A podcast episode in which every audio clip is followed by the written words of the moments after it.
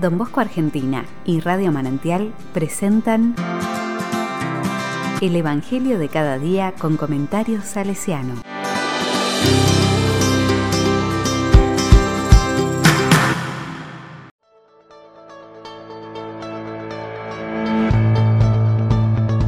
Domingo 3 de julio de 2022. Santo Tomás Apóstol.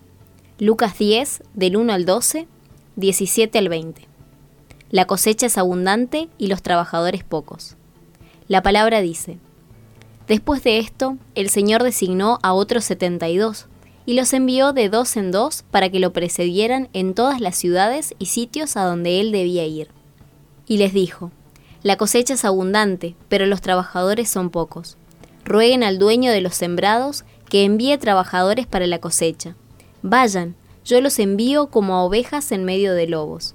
No lleven dinero, ni alforja, ni calzado, y no se detengan a saludar a nadie por el camino. Al entrar en una casa, digan primero que descienda la paz sobre esta casa, y si hay allí alguien digno de recibirla, esa paz reposará sobre él. De lo contrario, volverá a ustedes. Permanezcan en esa misma casa, comiendo y bebiendo de lo que haya, porque el que trabaja merece su salario. No vayan de casa en casa. En las ciudades donde entren y sean recibidos, coman lo que les sirvan, curen a sus enfermos y digan a la gente, el reino de Dios está cerca de ustedes. Pero en todas las ciudades donde entren y no los reciban, salgan a las plazas y digan, hasta el polvo de esta ciudad se ha adherido a nuestros pies, lo sacudimos sobre ustedes. Sepan, sin embargo, que el reino de Dios está cerca. Les aseguro que en aquel día Sodoma será tratada menos rigurosamente que esa ciudad. Los setenta y dos volvieron y le dijeron llenos de gozo, Señor, hasta los demonios se nos someten en tu nombre. Él les dijo, Yo veía a Satanás caer del cielo como un rayo.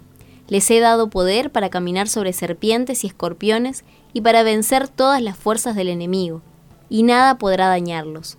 No se alegren, sin embargo, de que los espíritus se les sometan. Alégrense más bien de que sus nombres estén escritos en el cielo.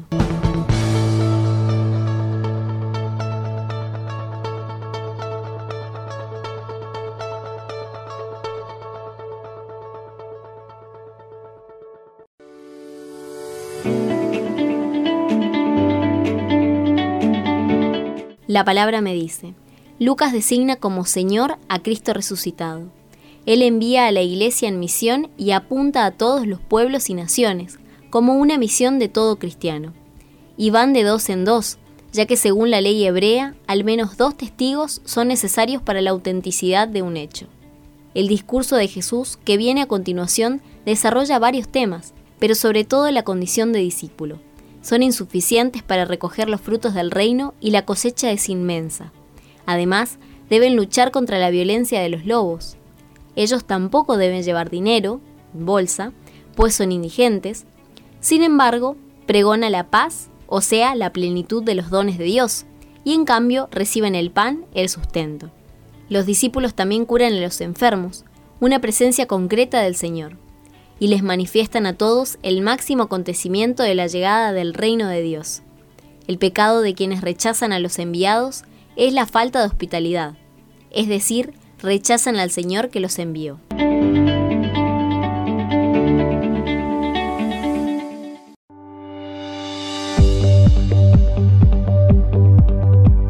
Con corazón salesiano. El fermento del Evangelio proclamado a los pueblos lejanos fue una constante preocupación de don Bosco. Deseaba que aquellos que nunca habían escuchado hablar de Jesús y su reino fueran evangelizados.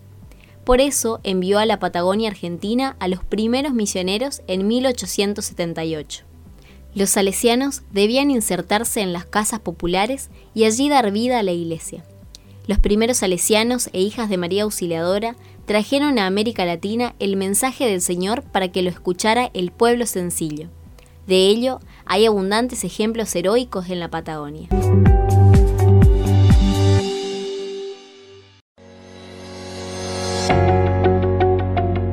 A la palabra le digo, Señor Jesús, como aurora resplandeciente es tu palabra para el pueblo que busca a Dios.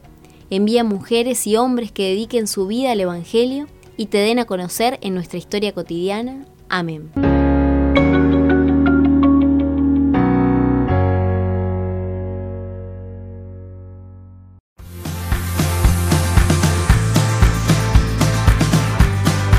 Recibí el comentario salesiano al Evangelio de cada día ingresando en www.donbosco.org.ar.